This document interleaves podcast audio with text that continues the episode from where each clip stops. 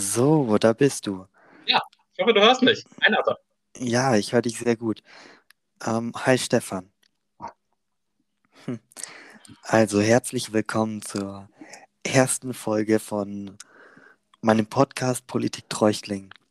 Ähm, ja, Stefan, du bist Psychologe und aktiv bei den Grünen.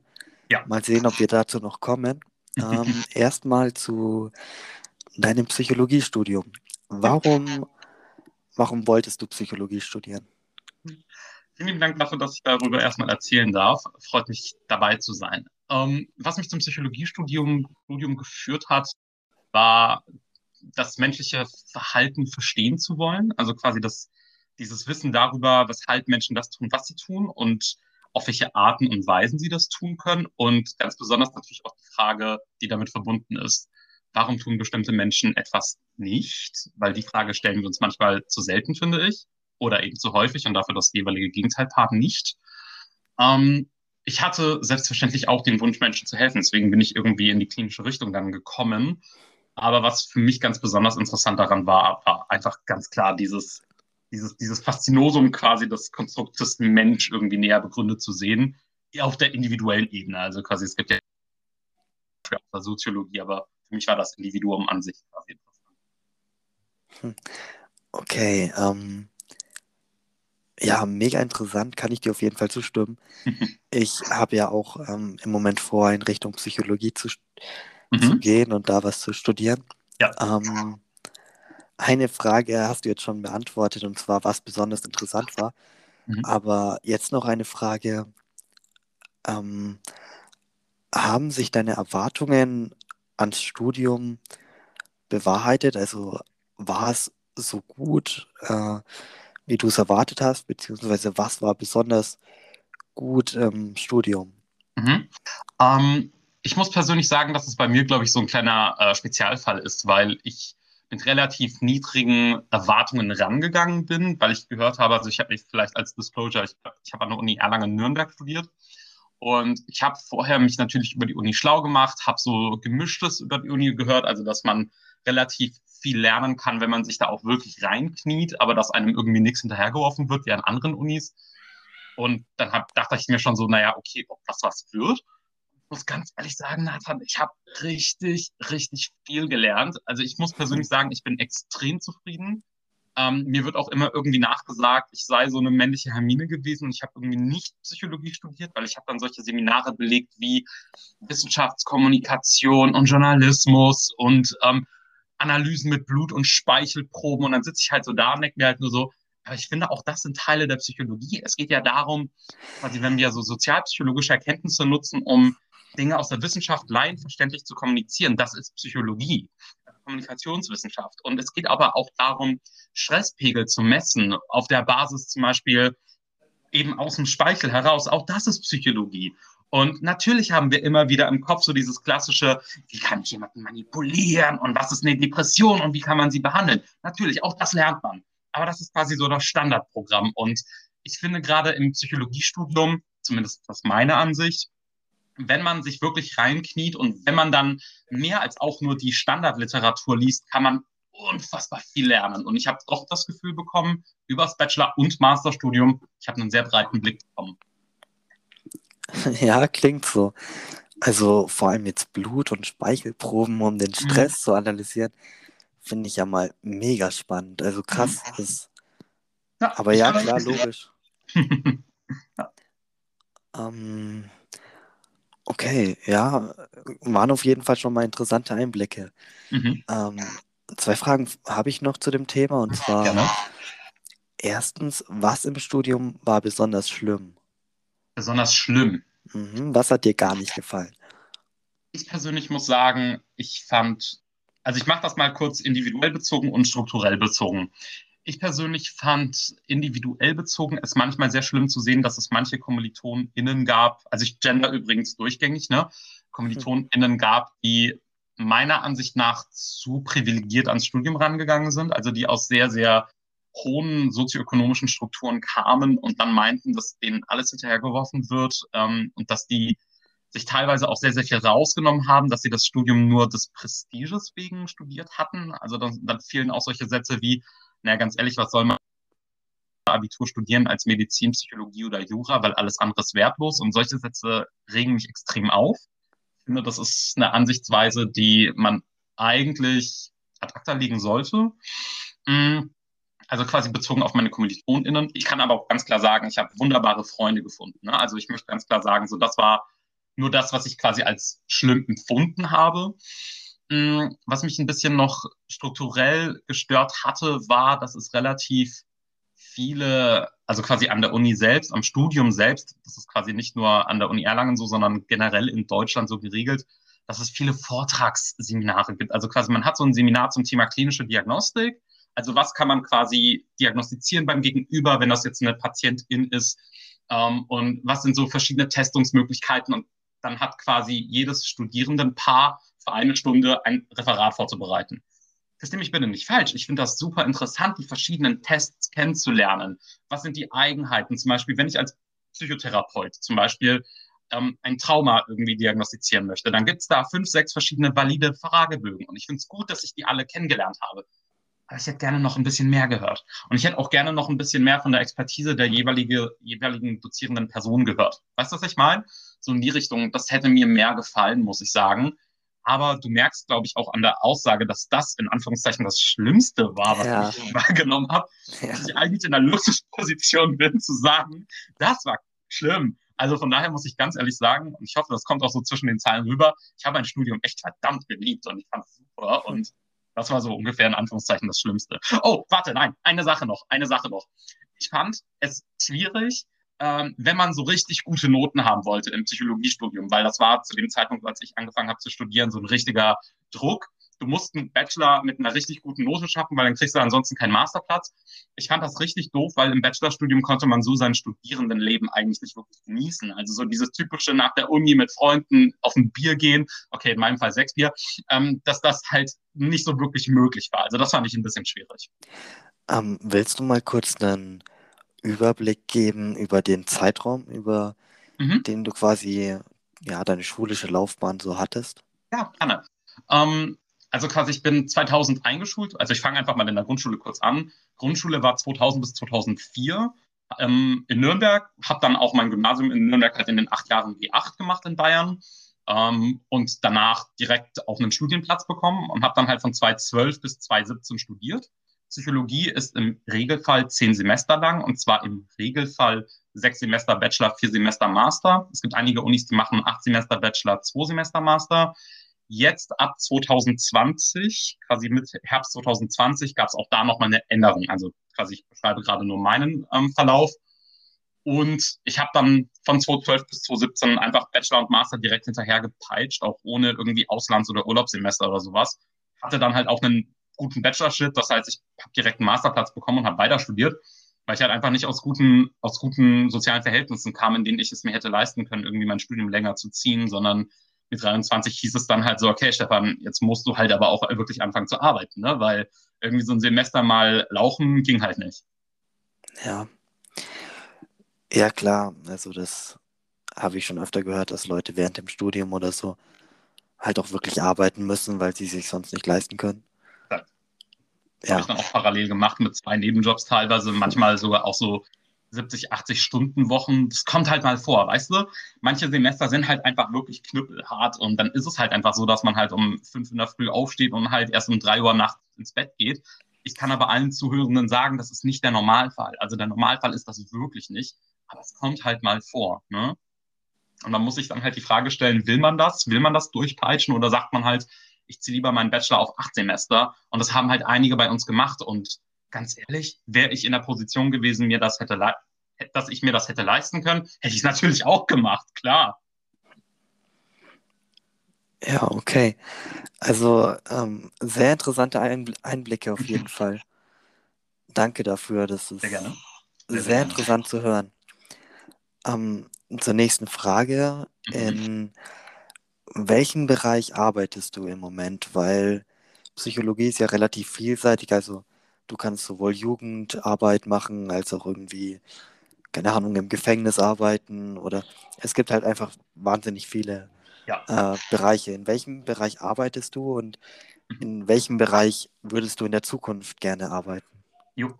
Ähm, also aktuell bin ich in der Wissenschaft hauptsächlich tätig. Also ich bin gerade Doktorand. Ich schreibe gerade meine Dissertation zum Thema Patientenzentrierung. Also wie schaffen wir es in Deutschland, das Gesundheitssystem wieder ein bisschen menschlicher zu machen? Also mehr am Patientin, also an, am Patienten, an der Patientin und der jeweiligen Wünsche und Bedürfnisse zu orientieren. Mm, und das würde ich sagen, sind so 80 Prozent meiner Arbeitszeit und der Rest geht auf in die klinische Versorgung in der Psychoonkologie. Das heißt, ich bin tätig in der psychischen Versorgung von an Krebs ähm, erkrankten Patientinnen. Mm, ich finde, meine, ich finde meine Arbeit deswegen so interessant, weil es ein super guter Startpunkt quasi ist für eine professionelle Karriere in der Psychotherapie, weil ich finde, dass wenn Menschen wissenschaftlich interessiert sind, sollten sie auf jeden Fall in dem Bereich mal gearbeitet haben, um zu sehen, dass auch die Wissenschaft, die man im Studium kennenlernt, quasi von der anderen Seite betrachtet, in der man dann auch hoffentlich arbeitet, teilweise was anderes sein kann. Also quasi, dass wenn man im Studium Studien liest, dass man sich ganz andere Fragen stellt und ganz andere Perspektiven einnimmt, als wenn man selber mal so eine Studie gemacht hat. Und das halt auch über mehrere Jahre hinweg. Ähm, da bin ich jetzt übrigens am Uniklinikum Hamburg-Eppendorf. Hm, wo ich, wohin ich hin möchte. Ich persönlich würde mir wünschen, nee, ich formuliere die Antwort anders. Wo ich mich sehe in einigen Jahren, ist es mit abgeschlossener Promotion und abgeschlossener Approbation, also quasi mit ähm, Heilkunde in Psychotherapie sowie einer abgeschlossenen Doktorarbeit, würde ich gerne irgendwann mal meine eigene Praxis haben und Patienten ambulant therapieren und wenn es nach mir gehen würde, sind das dann primär essgestörte Patienten. Da möchte ich. Warum Essgestörte? Warum interessiert dich das? Hm. Also wenn ich das fragen darf, wenn es nicht Natürlich. so persönlich ist. Ja. Natürlich, ich bin äh, ein, äh, ein Mensch der offensive Full Disclosure. Also ich finde, in solchen Punkten sollte man auch offen darüber sprechen können. Ähm, das liegt einfach daran, dass ich selber jahrelang an Essstörungen gelitten habe, aber auch einfach deswegen, weil ich der Ansicht bin, dass gerade ich als Mann in einem Bereich, in dem viele Männer undiagnostiziert leben und auch leiden, glaube ich, einen wirklichen Beitrag dazu leisten. Natürlich sind Essstörungen primär bei Frauen zu diagnostizieren. Also wir haben in sehr vielen psychischen Störungen tatsächlich ein unausgewogenes Geschlechterverhältnis. Also das, also quasi Frau sein ist ein Risikofaktor für psychische Störungen. Ich möchte direkt dazu sagen, dass das nicht bedeutet, dass Frauen immer mehr an psychischen Störungen erkranken oder psychisch gestörter sind als Männer. Das möchte ich damit nicht sagen, sondern dass es da einfach verschiedene Prävalenzen gibt. Und gerade im Bereich der Essstörungen zum Beispiel ist es nun mal so, dass Frauen häufiger daran leiden und hm, zum Beispiel die Fachliteratur zeichnet hier auch ein eindeutiges Bild. Das ist einfach die Sozionormativität, die dahinter steckt als quasi konfundierender Faktor. Was das bedeutet, nichts anderes als, auf Frauen wird ein deutlich größerer sozialer Druck gelegt, eben ein bestimmtes Schönheitsideal zu erfüllen. Und was halt aber wir immer wieder dann sehen, ist eben in diesem Bereich, dass auch Männer an Essstörungen erkranken und dass häufig aber auch im Bereich der Essstörungen es ja so ist, dass PatientInnen sich dann auch ein sogenanntes, quasi einen geschlechtskonkordanten Therapeut bzw. Therapeutin wünschen. Also dass ein Mann an einer Essstörung, der an einer Essstörung erkrankt ist, gerne einen männlichen Therapeuten hätte. Manchmal ist es auch hier genau andersrum, sodass man sich dann genau das Gegenteilige wünscht, weil die, das andere Geschlecht kann quasi dieses, dieses soziale Stigma besser bewerten. Natürlich, ganz klare Sache. Aber jetzt in meinem Fall ist es zum Beispiel so, dass ich auch gerne einen Mann gehabt hätte, der mir einfach gesagt hätte, Stefan, du bist gut so, wie du bist. Es ist verdammt egal, ob du 130 Kilogramm wiegst oder 50 Kilogramm und man deine Rippen sieht. Du bist gut so, wie du bist. Und mhm. ähm, wenn mir das Frauen gesagt haben, war es dann dieses in, in meinem Kopf damals, in meinem essgestörten Kopf damals, dieses. Ich verstehe es schon, ja. Ich, du sagst einfach nur was, ne? Ja, das kann ich mir tatsächlich gut vorstellen. Ja. Ähm, also, ähm, du weißt wahrscheinlich nicht allzu viel von mir. Bei mir ist es so, ich sitze im Rollstuhl, ich bin Hals, ähm, ja, schulterabwärts gelähmt. Mhm. Und bei mir war es natürlich dann auch was ganz anderes, ob mir jetzt einfach ein normaler, sag ich mal, Therapeut sagt, yo, das Leben kann trotzdem noch schön sein oder ob mir jetzt mhm. jemand sagt, der in der gleichen äh, Situation ist. So, das ja. ist einfach, also das kann ich schon verstehen, dass das einen Unterschied macht. Ja. Ähm, Ja, beim sozionormativen Bereich habe ich es richtig ausgesprochen. Mhm. Ja. Gut, dass du es erklärt hast, weil das Sehr gerne. wahrscheinlich viele dich verstanden. Ja. Ähm, also noch kurzes äh, Einhaken. Ja. Was für eine Essstörung hattest du? Ich hatte tatsächlich die komplette Bandbreite. Also ich war Binge-Eater, dann war ich äh, bulimisch vom sogenannten Non-Purging-Typus. Also ich war nicht der Bulimiker, der dann die ganze Zeit sich den Finger in den Hals gesteckt hat, ähm, sondern quasi ich habe es auf andere Weisen gelegt, äh, geregelt, zum Beispiel über Laxantien gebraucht, also quasi Apfelmittel. Mhm. Und ich, ich war dann natürlich auch anorektisch irgendwann mal. Wenn man dann so mit 1,78 Meter, wie groß ich bin, dann unter 50 Kilogramm mit Rippen quasi im Spiegel ja. steht, genau in die Richtung ging es dann auch. Also Krass. ich war quasi alles durch. Okay. Ja, okay. Ähm, heftige Geschichte.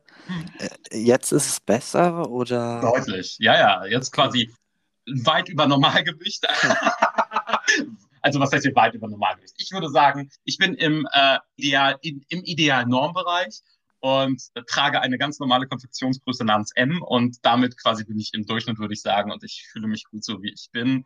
Und selbstverständlich hat man immer so dieses Gefühl, ach, da kann es ein bisschen weniger sein, da kann es ein bisschen mehr sein. Aber ganz ehrlich, es ist mir egal, weil am Ende des Tages zählt nicht das, wie ich aussehe und ob ich da ein bisschen mehr auf den Hüften habe oder ein bisschen weniger, weil das macht mich nicht als Menschen aus. Ja. Ähm, ja, ist eine sehr gesunde, sehr vernünftige Einstellung. Ich hoffe, ich hoffe, dass, ich hoffe, dass ich, ich da nicht desillusioniert bin. Ja, ich glaube auch, ähm, dass einige Menschen den Fehler machen zu sagen, ja, ich ernähre mich jetzt gesund und alles, weil ich will ja, ich ernähre mich gesund, mache Sport und alles.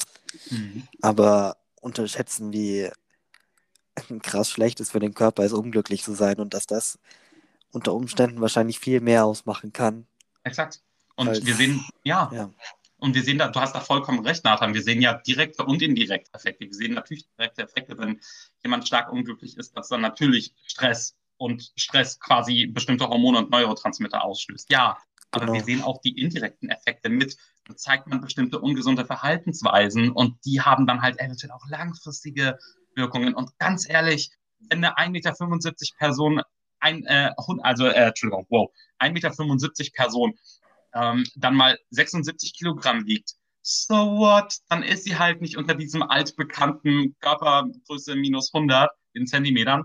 Das ist so egal. Das ist so egal, weil das ist immer noch gesundes, normal, gesundes Normalgewicht. Ja. Hm? Um, okay. Mal sehen, wie viele Fragen wir noch schaffen. Mhm. Um, also, meine nächste Frage ist, die kannst du jetzt beantworten, wie du willst. Also entweder mhm auf politischer Ebene oder auf psychologischer, wie du willst. Jo. Ähm, was findest du läuft gut in Deutschland? Also was ist was, wo du sagen würdest, das finde ich an Deutschland, in Deutschland läuft das richtig gut? Hm.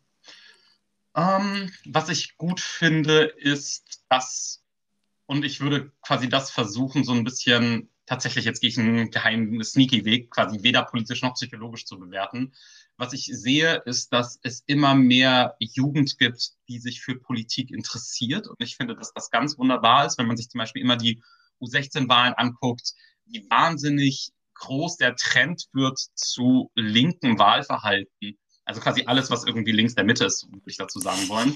Finde ich ganz, ganz, ganz großartig. Und ich finde, dieser Satz, den man früher sich immer wieder gesagt hat, so dieses, ähm, in der Jugend hast du keinen Herz, wenn du nicht links wählst und im Alter hast du keinen Verstand, wenn du nicht rechts wählst, dass das sich mittlerweile einfach wirklich komplett dekonsolidiert hat, also quasi komplett aufgelöst hat, finde ich ganz, ganz großartig.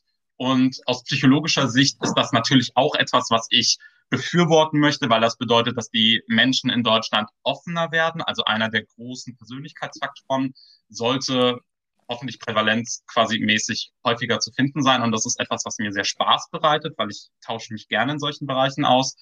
Ähm, politisch, was läuft gut politisch? Lass mich da kurz überlegen, dass ich, auch wenn sehr vieles langsam läuft und sehr vieles meiner Ansicht nach auch zu wenig pragmatisch läuft, dass es immer irgendwie weiter vorwärts geht. Also wir sind kein Land des Stillstandes, auch wenn das aktuell in der Covid-Politik vielleicht doch so ist, aber generell würde ich sagen, dass wir ein Land sind, das nach vorne blickt und auch versucht, nach vorne zu gehen. Und das ist etwas, was mir gefällt.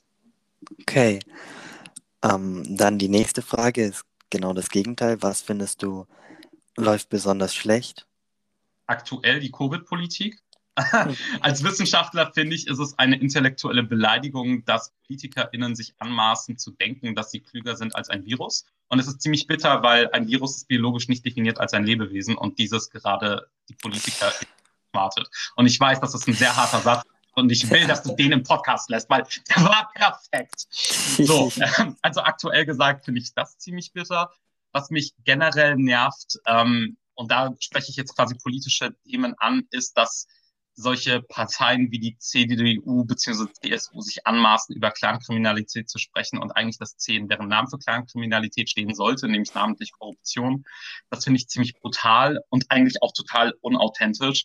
Ähm, ich finde es ziemlich bitter, dass es immer noch stabile acht bis zwölf Prozent je nach ähm, Durchschnittswerte, je nach Umfrage gibt, die die AfD wählen. Ähm, ich finde es verdammt bitter, dass es wirklich Menschen gibt, die sich trauen, mit einem Davidstern ähm, hinzustellen auf einer Demonstration und sich hinzustellen, als ob sie jetzt die Ausgegrenzten sind, weil sie keine Maske tragen wollen und das mit dem Judentum im 20. Jahrhundert vergleichen wollen mit den Verfolgungen. Es ist so absolut lächerlich und ähm, ich verstehe nicht, weshalb diese, also ich verstehe es aus psychologischer Sicht, aber nicht aus menschlicher Sicht, weshalb diese Menschen nicht in der Lage sind, ihr Geschichtswissen, das sie in der Schule erworben haben, anzuwenden. Das ist etwas, was absolut menschenverachtend für mich ist.